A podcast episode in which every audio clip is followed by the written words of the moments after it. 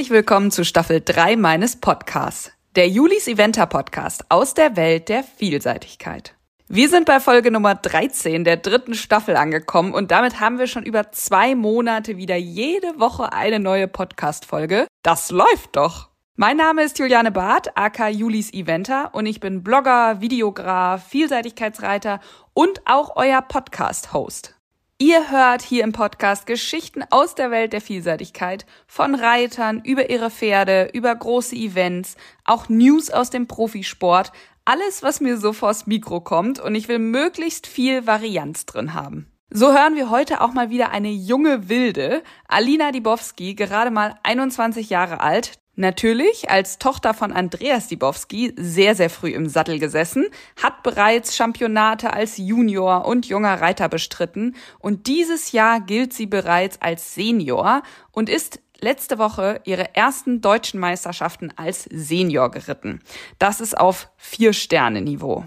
Damit man fit für so ein Niveau ist, muss man natürlich nicht nur das Pferd konditionell gut trainieren, sondern auch für sich selbst als Reiter was tun. Ich selbst weiß es nur zu gut. Wenn man schwer hechelnd ins Ziel kommt und sich nur so denkt, ja gut, dass mein Pferd so toll ist, weil an den letzten fünf Sprüngen hätte ich jetzt auch nicht mehr viel unterstützen können. Nur Reiten reicht halt meistens nicht. Gerade bei den Amateuren, wenn man ein Pferd hat, einmal am Tag reitet, das vielleicht so fünf, sechs Mal die Woche, das macht jetzt nicht unbedingt die Fitness aus. Die meisten Profis gehen eben noch Fahrradfahren oder Laufen, aber zusätzlich zum Cardio-Training ist es noch eine super Ergänzung, wenn man ein bisschen Krafttraining macht. Und das am besten so gezielt wie möglich, zum Beispiel mit dem Dressurfit-Programm vom Aubenhausen Club. Ich selbst mache das ja jetzt auch schon über zwei Jahre und vielen Dank an dieser Stelle für die Unterstützung dieser Podcast-Folge. Lasst euch nicht in die Irre führen, das ist kein Programm, um nur im Dressursattel fit zu sein, sondern vor allem, um die Muskelgruppen anzusprechen, die ihr fürs Reiten braucht. Also eine mobilisierte Hüfte, Schultern, die immer nicht nur nach vorne fallen, einen stabilen Rumpf, gute Bauchmuskulatur, gute Rückenmuskulatur und, und, und. Alina macht übrigens auch das Sportprogramm seit kurzem und bringt sich so in die optimale Form für die großen Prüfungen. Schaut gerne mal vorbei unter www.aubenhausen-club.de. Da gibt's das 12-Wochen-Programm Dressurfit. Es ist sehr aufbauend gestaltet, das heißt, ihr könnt eigentlich immer losstarten, egal wie fit ihr seid. Und dann will ich gar nicht mehr so viel vorwegnehmen. Alina nimmt uns jetzt einmal mit auf die Reise durch ihr Wochenende in Lumülen mit ihrem Erfolgspferd Barbados. Ja, liebe Alina, erstmal herzlich willkommen in meinem Podcast. Danke, danke. Das ist äh, auch wirklich eine Ehre, weil man hört so viel über den Podcast und irgendwo begleitet der einen irgendwie immer und jetzt mal dabei zu sein, ist schon spannend. Das ist aber äh, für mich jetzt auch schön zu hören. Das freut mich sehr. Ähm, Nochmal herzlichen Glückwunsch zu Lumülen.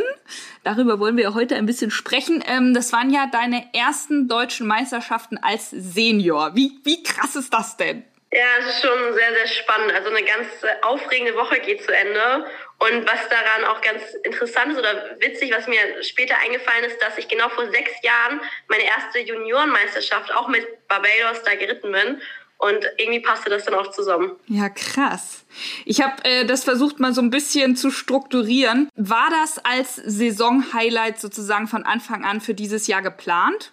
Mm Nee, eigentlich nicht. Also man hat das natürlich schon im Auge behalten, aber mit Saisonplanung ist das ja immer so, dass man auf das Pferd reagiert, wie sind die Vorprüfungen gelaufen, wo steht man zum Zeitpunkt? Und da hat sich das jetzt eigentlich einfach so ergeben und ja, da hat man dann auch dann die letzten Wochen wirklich drauf hingearbeitet und dass es dann natürlich auch so gut läuft, das ist natürlich, dann ist es das Saison-Highlight auf jeden Fall geworden.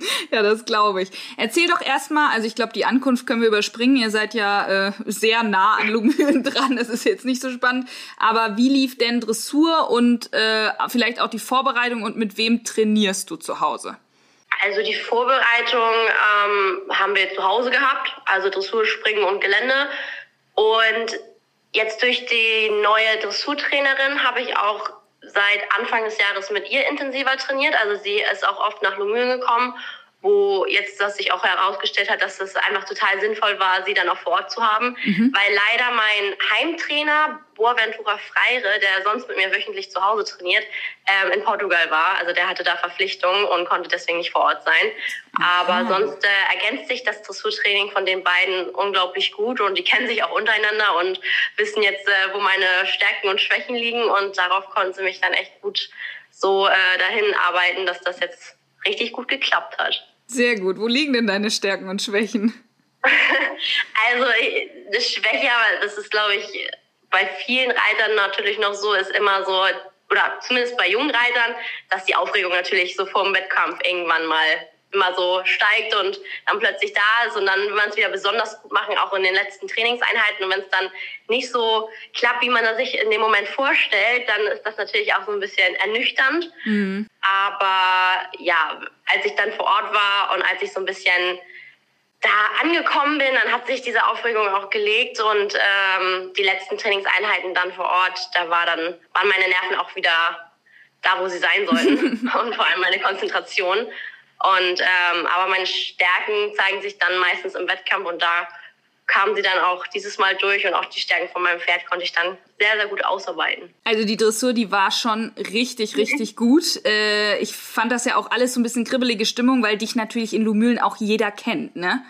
Ja, das hat mich auch am Anfang oder also im, im Vorfeld auch beschäftigt. Das, da macht man sich natürlich Gedanken, so wer ist da, wer guckt einen zu. Da will man natürlich auch wirklich von der besten Seite sich zeigen. Aber wie gesagt, als ich dann angekommen bin und wirklich viel mich auch im Stallbereich nur mit meinem Pferd beschäftigt habe, dann, dann ging das wirklich. Also dann konnte ich auch wirklich das gut voneinander trennen. Also wie gesagt, oben war wirklich so Entspannung und Zeit mit meinem Pferd zu verbringen. Und wenn es dann runterging, war ich im Sportlermodus. Mhm. Und wenn ich dann äh, in normalen Kleidung mal runtergegangen bin und vielleicht auch mal durch die Zeltstadt, dann, dann war ich äh, die Privatperson. Also das ging dann am besser zu trennen. Ja, okay. Und dann haben äh, alle nach deiner Dressur mega applaudiert. Hast du das auch gefühlt, dass es so gut war? Ich war voll und ganz konzentriert, sobald ich durch diesen Torbogen geritten bin und musste aber schon grinsen, weil ich so dachte, mein Pferd fühlt sich gerade so gut an, ich genieße das jetzt einfach. Und als ich dann auf die letzte Schlusslinie geritten bin, habe ich schon gemerkt, da ist jetzt nichts schief gegangen. Und dann habe ich zu meinem Papa geguckt, der dann die Arme hochgerissen hat. Und dann wusste ich, die Punkte müssen jetzt auch wohl ganz gut Wie aussehen. Geil. Ähm, also es war schon, war schon ein richtig tolles Gefühl, weil natürlich, man ist in solchen großen Kulissen auch noch nicht so oft geritten. Mhm. Und wenn dann das Stadion voll ist und äh, dir zujubelt und das Pferd das irgendwie auch aufnimmt, dann ist das schon irgendwie was ganz anderes. Krass. 26,8 Punkte, ist das Personal Best oder bist du auch schon mal besser geritten?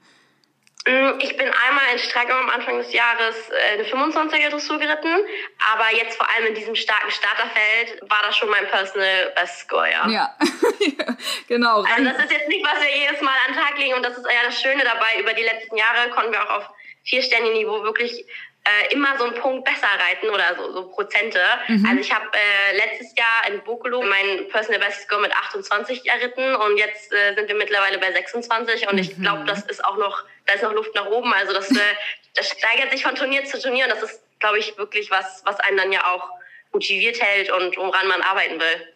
Ja, total. Vor allen Dingen, wenn man sich eben in jeder Disziplin immer noch mal ein bisschen verbessern kann und nicht sagt, okay, da bin ich jetzt irgendwie am Limit angekommen und jetzt muss ich versuchen, in den anderen Disziplinen noch mehr zu machen, sondern wenn du ja auch in der Dressur eben die Möglichkeit hast, da wirklich noch mal ein Prozent rauszureiten, das ist schon ja, ziemlich, ziemlich gut. ja, aber wie gesagt, das, das wäre ja auch langweilig, wenn wir jetzt schon an, an dem Maximum wären. Und wenn man auch die Rückmeldung von, von den Richtern oder auch von den Dressurtrainern noch kriegt, dass da auch noch wirklich Luft nach oben ist, sei es beim Pferd, aber auch bei der, beim korrekten Reiten des Reiters, das, das macht dann schon Lust auf mehr und dann will man auch wirklich daran an sich arbeiten. Ja, das stimmt. Jetzt warst du ähm, Vierte in dem krassen Starterfeld nach der Dressur. Wie bleibt man da ruhig zum Springen und Gelände?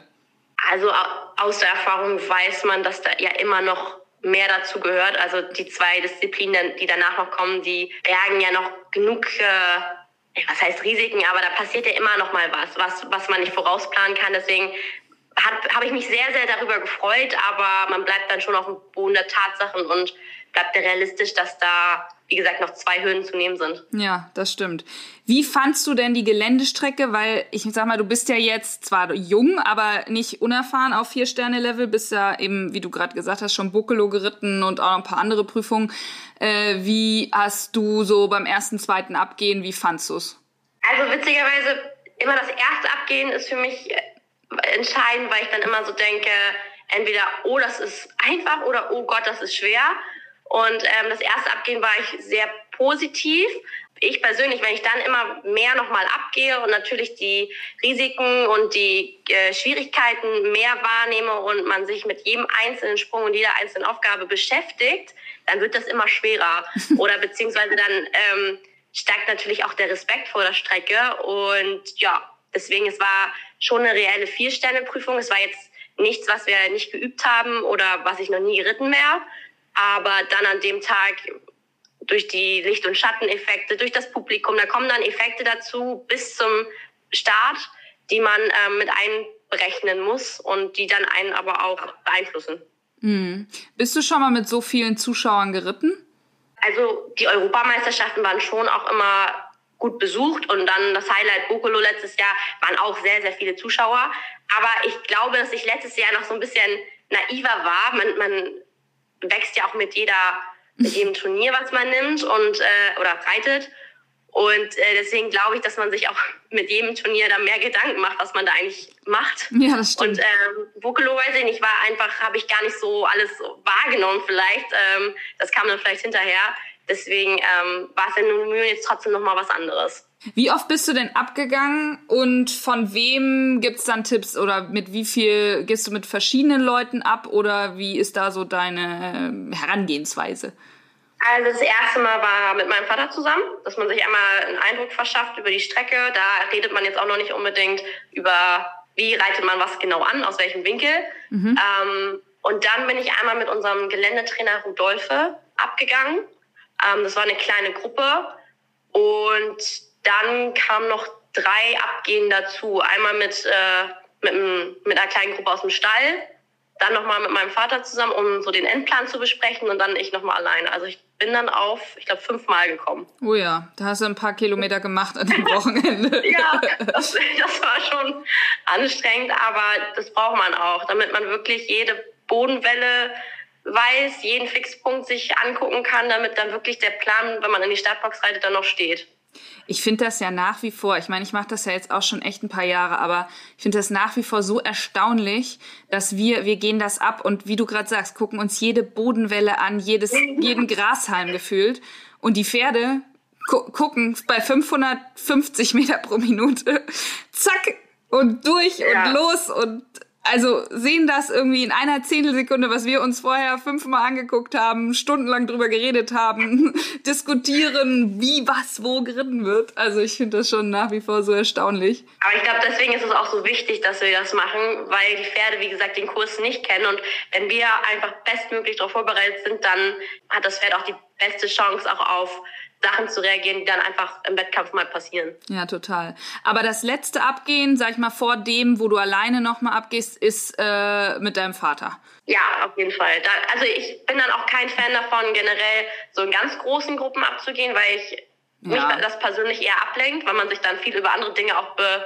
bespricht als über den Kurs. Und deswegen bin ich ein Fan davon, wenn es so maximal drei bis vier Leute sind. Mhm. Also meine Mom war noch äh, stiller Begleiter bei dem Abgehen. ja. Aber ähm, die wollte sich das oder hat sich das auch nur noch einmal angeguckt. Aber letztendlich äh, habe ich dann meinem Vater meinen Plan erzählt und wir haben das dann nochmal ins Detail besprochen und uns nochmal die endgültigen Fixpunkte, wie gesagt, ausgeguckt. Ja.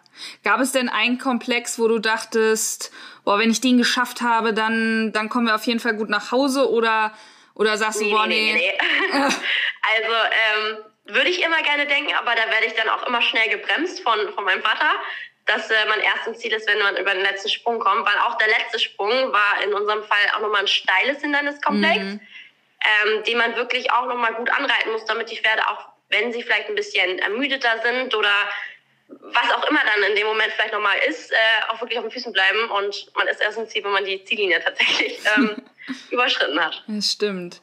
Und wie war dann der Geländeritt mit Barbados? Nimm noch mal uns mit auf die Reise. Also ähm, war, wir sind ganz normal abgeritten und dann die Startbox und dann wurde runtergezählt und dann ging's los. Und die ersten drei Sprünge, es waren ja wirklich super motivierende Hindernisse, die man auf einen guten Galopp mitnehmen konnte. Und dann kam eine ganz, ganz lange Galoppstrecke durch den Wald. Und äh, da war das schon so, dann ging es los und da war mein Fokus echt an und der Fokus von meinem Pferd war an. Und dann kam es zum ersten Wasser und ja, da war ein bisschen guckig. Also ich musste da doch ein bisschen anpacken, aber in diesem Moment äh, denkt man dann auch nur darüber nach, äh, wie man über den Sprung kommt und man lässt sich da eigentlich dann nicht mehr von äußeren Einflüssen äh, beeindrucken.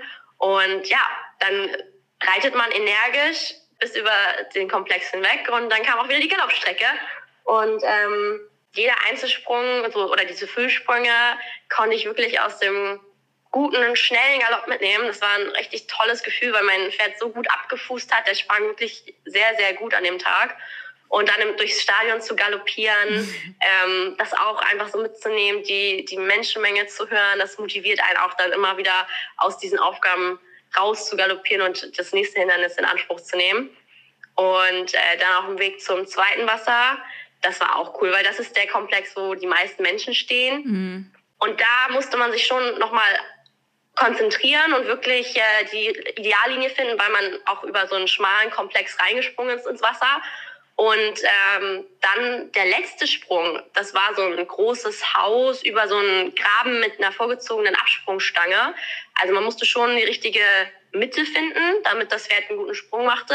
Und durch die Lichtverhältnisse haben da vor mir viele geguckt. Ja. Entweder einen schlechten Sprung gemacht oder tatsächlich sogar runtergefallen oder hatten Stopp. Ja. Und ähm, da hatte mich mein Vater auch noch mal ein bisschen geimpft, dass ich da wirklich aufpassen muss. Und das hat sich auch bestätigt. Also auch meine hat da geguckt. Mm, das war ja eigentlich ein, klein, ein relativ kleines Haus, ne? Also so für, für ja, vier ja, genau. Sterne war das ja vom Sprung her, dachten alle so, hö, den reite ich halt als letzten von dem Komplex, alles easy. Aber dann ist da ja doch einiges los gewesen. Ja, so bin ich auch eigentlich an die Aufgabe. Also als ich das gesehen habe, dachte ich so, okay, ja, nehme ich mit und dann geht's weiter. Aber Nee, also ein bisschen guckig war der schon und ähm, da musste man schon das Bein zu machen. Mhm. Und ja, bis dahin war ich auch echt richtig gut in der Zeit. Wie gesagt, mein Pferd verliert am Sprung halt nicht die Zeit, weil der pullt nicht. Ich kann mich aufrichten, der kommt schon zurück und dann kann ich weiterreiten. Also das macht mein Pferd, wie gesagt, so schnell und so sicher im Gelände und so viel Spaß macht dann auch. und ja, dann war die letzte Galoppstrecke durch den Wald und dann kam noch mal ein Komplex, wo ich auch Respekt vor hatte, weil da auch in der Fünf-Sterne schon ein bisschen was passiert war. Mhm. Man, man musste den Wall hochreiten und dann kam so ein Mim-Steil. Und Mim-Steil sind mh, mm, nicht, ich würde nicht sagen unsympathisch anzureiten, aber man weiß halt, dass die auch mal auslösen können ähm, und dass man da wirklich ganz akkurat hinkommen muss. Also ja. wirklich passend. Und in der Fünf-Sterne, wie gesagt, kamen da einige ein bisschen unschöner hin und der hatte dann auch mal ausgelöst oder die Pferde hatten da auch mal angehalten. Und deswegen war mir für mich klar, da muss ich wirklich gut hinreiten und dann aber ein bisschen wieder vorwärts reiten, weil dann großer äh, Tiefsprung kam und ähm, danach noch zwei schräge oder schmale Elemente. Also das war wirklich nochmal eine Herausforderung. Aber das äh, ließ sich dann wirklich super reiten. Und dann kam man schon so ein bisschen natürlich Richtung zu Hause und da hat man schon mal gedacht, oh, das könnte gut werden. Ja. Und dann, äh, ja, zwei Fischsprünge wieder, auch das Bullfinch zum ersten Mal geritten. Das riesige Teil. Ja, ja, genau. Und so habe ich auch gedacht. Ich hab, ich, beim Abgehen, diese Art von Sprung gucke ich mir auch nie an. Ich laufe immer an denen vorbei und äh, halte mir die Augen zu, weil ich immer das nicht beim, ich möchte nicht sehen, wie groß der Graben davor ist. auch also, eine gute ähm, Möglichkeit. Das ist echt so ein Tick von mir, der sich durchgesetzt hat, leider. Aber ich bin gut rübergekommen. Das stimmt. Und dann hattest also, du noch also- zwei, dann kamen noch die schrägen Hecken, ne? Ja, und die Ecke davor. Und die Ecke war, ich weiß nicht warum, es ist auch total nicht zu erklären, aber die hat mir schon beim Abgehen, was heißt Bauchschmerzen bereitet, aber die stand halt auf der großen Trasse und du hast 150 Optionen, die jetzt zu treffen. Mhm. Also ähm, da gab es dann keinen Fixpunkt in der, in der Ferne. Da gab es also nur meine Fahnen, auf die ich achten sollte, musste.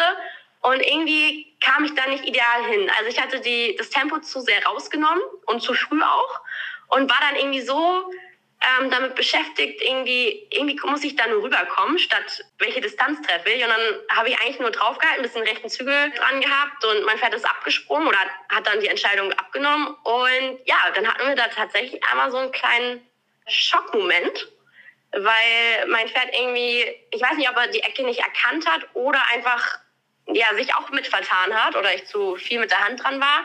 Also erstens habe ich dann dadurch meinen Bügel verloren, also der rechte Ah, da ist das passiert. Verschwunden, der war runtergefallen. Ähm, und ja, das Pferd hat ein bisschen dann später die Beine ausgefahren, ging so ein bisschen in die Knie und ich vorne rüber.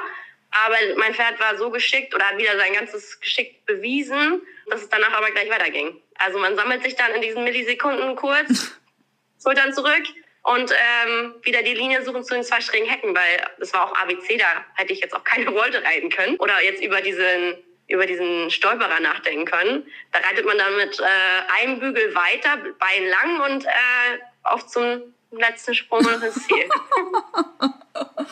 das ist so krass. Es gibt ja Fotos von diesem nicht vorhandenen Steigbügel und ich hatte mich noch gefragt, wo ist der denn abgeblieben? Gott sei Dank ja, ja dann erst. Der lag auf der Ecke. Also der hat sich schön da in der Ecke verändert. Ah ja, okay.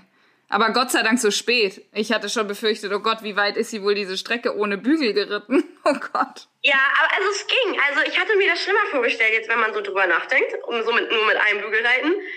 Ähm, aber auch wenn man darüber nachdenkt, hätte ich den früher verloren, warum auch immer. Normalerweise passiert das ja nicht. Ähm, ich glaube, man denkt im, im, als letztes daran, dann plötzlich auch aufzuhören. Also nein, man reitet dann irgendwie einfach nein, weiter. Natürlich reitet man weiter. ja. Ja, krass. Äh, du bist ja dann mit sechs Zeitfehlern reingekommen, was trotzdem in diesem Starterfeld ja äh, total krass war. Also ich glaube, es waren ja nur, ich weiß nicht, drei in der Zeit, wenn überhaupt. Doch, ich glaube drei. Ja. Was hat überwogen? Der, der, dass du so gut und sicher ins Ziel gekommen bist oder dann doch so ein kleines so, ah, hätte ich noch schneller reiten können vielleicht? Mm, ganz im ersten Moment war es schon so, oh, wo ist meine Zeit geblieben?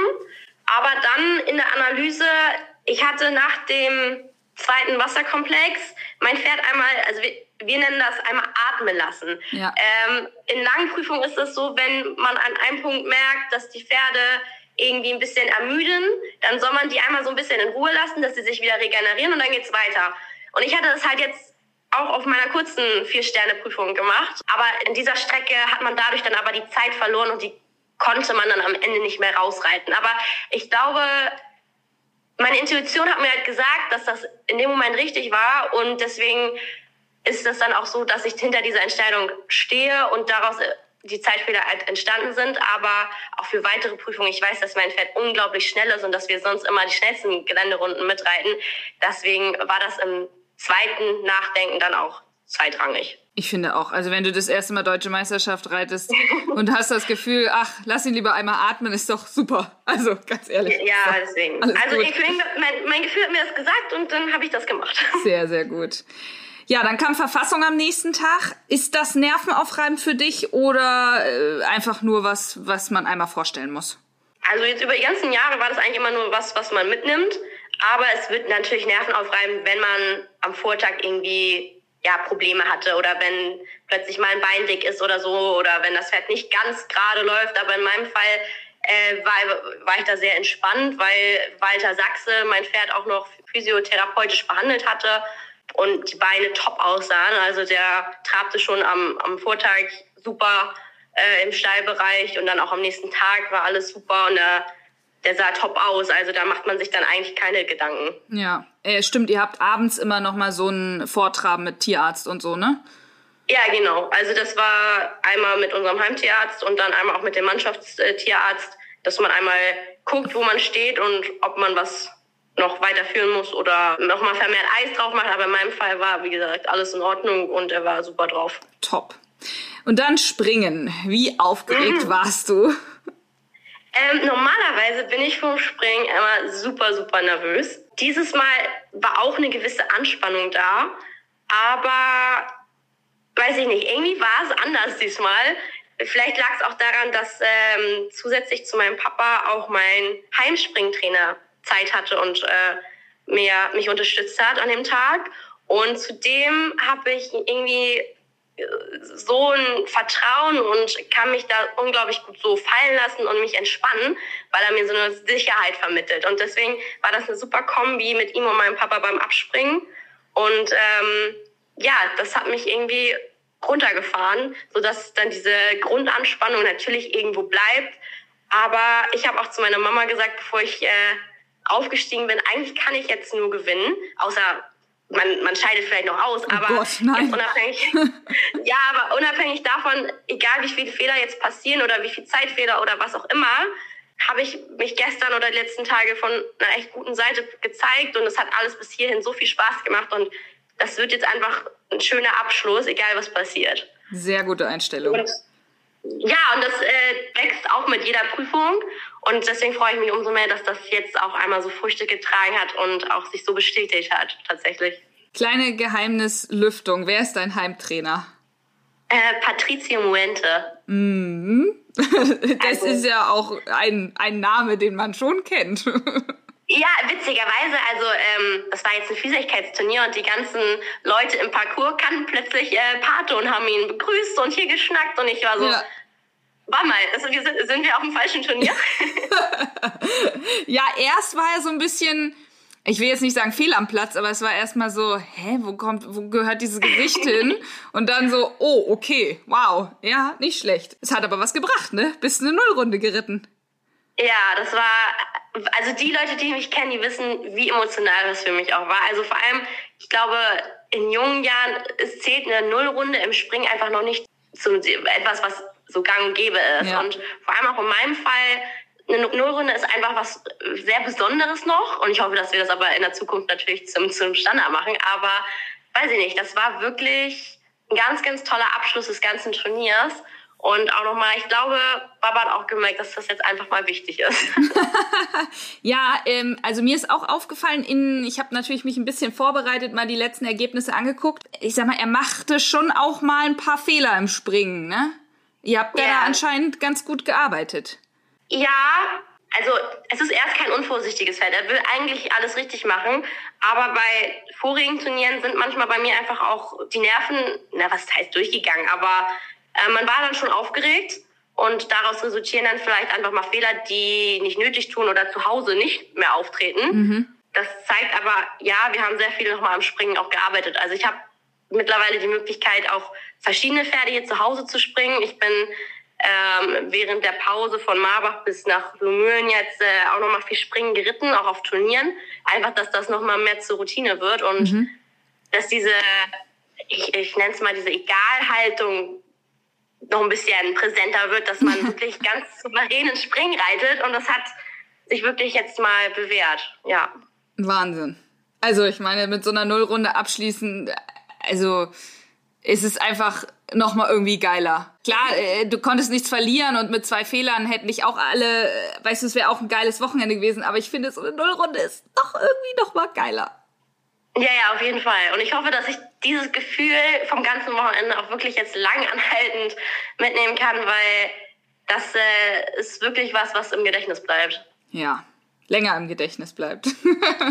ja, auf jeden Fall. Jetzt haben wir Lomühlen sozusagen ein bisschen Revue passieren lassen. Sag doch noch mal was äh, über das Pferd. Also ich glaube, im Stall nennt ihr ihn Baba, ne? Ja. Wie bist du zu ihm gekommen äh, und was ist das für ein Pferd? Also der kam vierjährig in unseren Stall. Damals hatte eigentlich eine Schülerin von meinem Papa ein Auge auf den geworfen. Der kommt ursprünglich aus Polen aber irgendwie hat sie dann Abstand von dem genommen und mein Vater hatte den aber in der Verfassungsprüfung, wo er sich losgerissen hatte und ohne Mensch auf ihn zugetrabt ist, äh, irgendwie im Auge behalten oder im Kopf behalten. Und dann hat er ihn irgendwann aus Polen mitgebracht und eigentlich war gar nicht geplant, dass das ein Pferd für mich jetzt ist, aber meine Eltern wollen immer gerne, oder das ist die Philosophie jetzt schon seit vielen Jahren, dass wir wenn ich ein Pferd übernehme, dass das schon ein Pferd ist aus unserem Stall, dass man das Pferd einschätzen kann, dass man weiß, auf was man sich da einlässt. Mhm. Und meistens ist es halt auch wirklich kein fertiges Pferd. Also wie gesagt, der war vier oder wurde dann fünf, als ich den mal ausprobiert habe, weil zu dem Zeitpunkt auch ein Pony ausgefallen ist.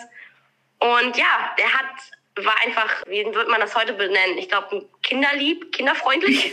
also er hat das mit mir gemacht. Also der hatte keine Unarten. Es war, er war kein einfaches Pferd, vor allem dressurmäßig. Konnte man den nicht sitzen, der ging gerade so durchs Genick und eigentlich war der Körperbau auch nicht das ausgelegt, was wir von ihm wollten.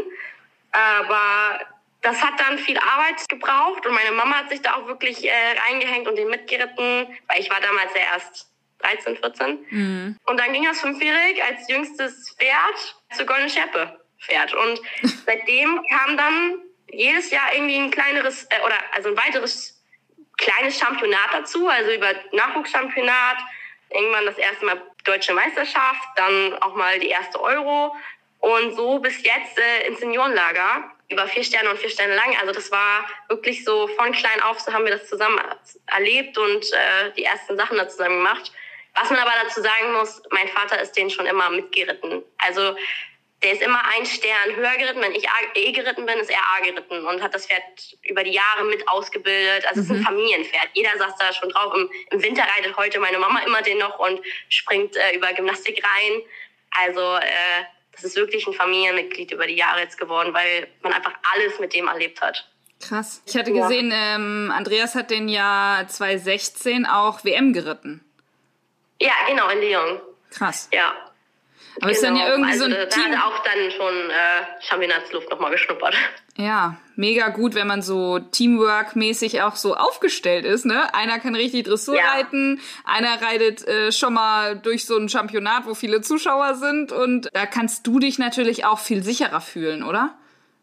Auf jeden Fall. Also ich würde es auch nicht anders wollen, weil ich konnte immer dann meinen nächsten Schwierigkeitsgrad mit dem Gewissen oder mit dem Wissen angehen, dass das Pferd das schon mal gemacht hat. Ja. Also das äh, ist schon eine Sicherheit, wofür ich sehr, sehr dankbar bin und wo ich aber auch weiß, so in der Form wird es das auch gar nicht mehr geben. Also mittlerweile, wenn die Jungpferde dann in, zu mir kommen oder wenn ich die mal übernehme oder mal mitreite, das wird nie mehr so eine Story sein wie mit Baba. Und ich glaube, das macht uns aber als Team auch so stark und verbindet uns auch irgendwo. Also das ist auch ein Pferd, wo ich immer lachend sage, also der hat schon so seine Bezugsperson, mich und Mama vor allem, so mittlerweile auch Walter, also das ist auch echt sein richtig guter Freund geworden und, und Papa natürlich auch. Aber wenn es dann darum geht, zum Beispiel nach dem Gelände, dann ist da ein Tierarzt und irgendjemand von unseren Mädels, die dann vielleicht nicht so viel mit ihm zu tun haben, müssen da mit ihm hin und ich glaube, Puls messen, das geht dann oder ging vor ein paar Jahren einfach nicht, weil dieses Pferd dann Blödsinn gemacht hat und meinte, da jetzt zu zeigen, dass er das jetzt nicht will und so. Und dann musste ich hinkommen und dann ging es plötzlich. Also das war, ist schon dann auch eigenartig manchmal. Ja. Wann war denn klar, dass das jetzt sozusagen deiner ist? Oder habt ihr da sozusagen im Haus Dibowski auch schon zwischendurch mal Rangeleien, wer jetzt welchen kriegt? Oh, ich glaube, das war schon klar eigentlich, wo ich meine erste goldene Scherbe mit dem geritten bin. Das, ein Pferd ist, was so gut zu mir passt.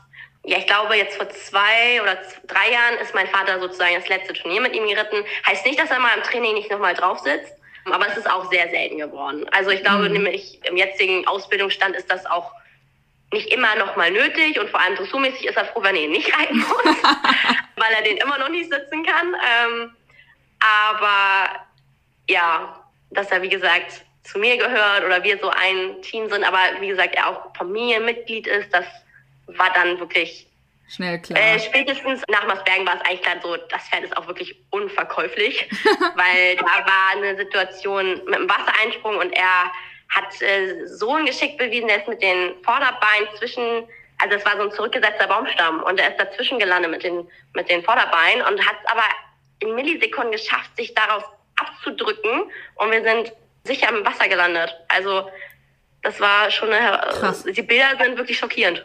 Ja, oh Gott. Total schön. Ich habe trotzdem, unabhängig von dem Pferd, wie ist das quasi überhaupt Tochter von so einem großen Namen zu sein? Also in der Vielseitigkeit kennt ja jeder den Namen Dibowski. Mhm. Stehst du da mehr unter Druck oder hast du das immer so empfunden oder spornt dich das mehr an oder wie, wie würdest du das sagen? Mm, also ich sage immer, dass ich, glaube ich, mein größter Feind bin, weil wenn der Druck kommt, dann mache ich ihn mir selber, wenn ich irgendwie anfange, dem nacheifern zu wollen, was mein Vater schon alles erreicht hat. Aber irgendwann kam dann auch der Punkt, wo ich mir eingestehen musste, ich kann das gar nicht aufhören, allein weil er mir 20, 30 Jahre voraus ist. ja. Und irgendwann muss man auch so seinen eigenen Weg finden und seinen eigenen Namen kreieren. Aber trotzdem ist es eine unglaubliche Ehre und ich würde es, wie gesagt, nicht anders wollen, weil ich so viel davon profitiere, die Tochter von Andreas Sibowski zu sein, vor allem in sportlicher Hinsicht und in der Ausbildung von, von mir und meinen Pferden. Und deswegen von außen lasse ich das gar nicht so an mich heran. Also, weil da kann ich das gut, ganz gut unterscheiden, dass immer mal erwähnt wird, dass ich die Tochter von bin. Aber mittlerweile wird dann auch mal gesagt, Andreas Sibowski, der Vater von. Ja. also, andersrum. Genau, deswegen, das, damit kann ich immer besser umgehen mit. Ja, ich glaube, wenn man, je älter man wird, desto besser kann man das, glaube ich, auch so auseinandersortieren, wer da was meint. Und die meisten meinen es ja nur gut irgendwie, ne? Also äh, es ist ja, es ist ja einfach ein, ein, großer Name und er hat schon viel gemacht, aber er unterstützt dich ja auch jetzt sehr, oder? Also er war ja jetzt auch das ganze Wochenende mit und äh, hat irgendwie abgegangen und Tipps gegeben und hat sich am Ende glaube ich, fast mehr gefreut als du. Also er hat auf jeden Fall gejubelt ja. wie, wie ein großer. Ja, also es ist immer sehr süß, wenn er dann mal die Emotionen zeigt, aber er würde nie zugeben, dass er auch mal aufgeregt ist. Aber ähm, wie gesagt, äh, wenn er da dann vom, vom Fernseher steht und mein Geländeritt auch beurteilt, der ist schon, der reitet schon mit und auch im Springparcours. Der reitet jeden Sprung und hält dann die Luft an, wenn ich mal eine Entscheidung nach vorne treffe. Der ist wirklich immer dabei und will aber auch da immer nur das Beste. Also wie gesagt, das ist äh, immer toll, mit ihm aufs Turnier zu fahren. Natürlich gibt es da auch mal familiäre Unstimmigkeiten, weil einfach Vater und Trainer zu, gleichzeitig zu sein, ist nicht immer einfach. Nee, ähm, glaube ich. Aber man findet da meistens einen ganz guten Mittelweg. Ja, so lassen wir das einfach stehen. ähm, wie sind denn die nächsten Pläne? Hast du jetzt schon, äh, weißt du schon, wie das restliche Jahr verlaufen wird? Also ich habe mir schon nochmal Boglo auf die Fahne geschrieben. Ich würde da unglaublich gerne nochmal reiten. Und deswegen, ich glaube, dazwischen sind es noch ein oder zwei Turniere. Also ich glaube, als nächstes auch nochmal was in Frankreich geplant. Mhm. Aber ob es dann Haras Dupont oder Jardy oder so, das steht jetzt noch gar nicht fest. Also mein Vater ist jetzt gerade auch schon wieder unterwegs und ich bin diese Woche auch wieder in Mühlen vertreten. Also da macht man sich dann wieder Gedanken, wenn man wieder an einen Tisch kommt. Mhm. Vielleicht äh, jetzt Richtung Aachen, weil ich ihn da als Pfleger begleite.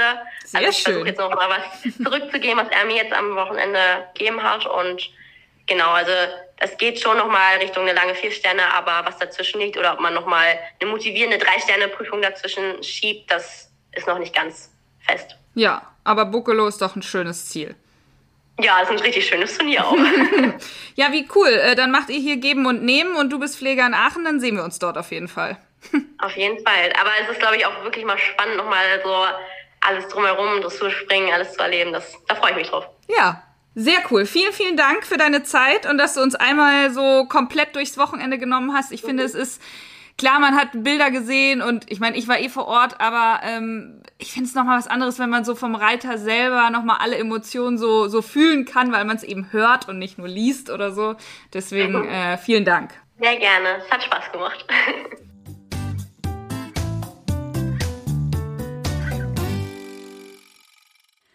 das hat so viel Spaß gemacht. Ich bin ja immer wieder so beeindruckt von den jungen Reitern. Ich hatte ja jetzt schon einige hier im Podcast und die sind so super konzentriert, super mit ihren Pferden ganz nah und die können außerdem auch noch super erzählen. Ich freue mich so, dass es für sie jetzt so gut lief in Lomühlen, denn ich finde, sie arbeitet wirklich konsequent an ihren Zielen, hat sich mit dem Pferd ja auch vom ersten Stil-E-Gelände bis jetzt zur Vier-Sterne Deutschen Meisterschaft hochgearbeitet. Ja, also wirklich toll. Vielen Dank nochmal an Dressurfit bzw. den Aubenhausen Club für die Übernahme dieser Podcast-Folge, denn nur wer fit ist, kann sein Pferd optimal unterstützen und bei einem Stolperer oder Rumpler eben auch mal ausbalancieren. Das vermeidet am Ende eben die Stürze, sowohl von Reiter als auch vom Pferd. Es ist also ein maßgeblicher Punkt im Bereich Sicherheit und ich finde es immer super, super wichtig, darauf hinzuweisen, Trainiert nicht nur euer Pferd, sondern eben auch euch selbst. Wen hören wir in der nächsten Folge? Ich denke, Anna Siemer ist mal wieder dran. Es gab einige Höhepunkte in der Saison, seit wir uns das letzte Mal gehört haben. Und ich möchte natürlich über Wiesbaden, Lumülen, zweimal Lumülen sogar, und auch Aachen sprechen. Da bin ich gerade, wenn ihr die Podcast-Folge hört wahrscheinlich. Und da gibt's natürlich immer super viel zu erzählen und sicherlich auch zu fragen. Und ihr hört Anna ja immer ganz besonders gern. Im Moment haben wir hier einen echten Girls Talk, also es wird Zeit, dass wir dann auch mal wieder einen Kerl zu Wort kommen lassen. Ansonsten freue ich mich auf euer Feedback per Insta-Nachricht oder auch als Story. Wenn ihr den Podcast hört, freue ich mich natürlich immer zu sehen, dass ihr ihn gerade hört. Oder ihr könnt hier auch einen Kommentar bei Podigy abgeben. Ich wünsche euch auf jeden Fall ein schönes Wochenende oder eine schöne Woche. Kommt ja darauf an, wann ihr die Folge hört. Und wir hören uns ganz bald. Stay tuned und bis nächste Woche.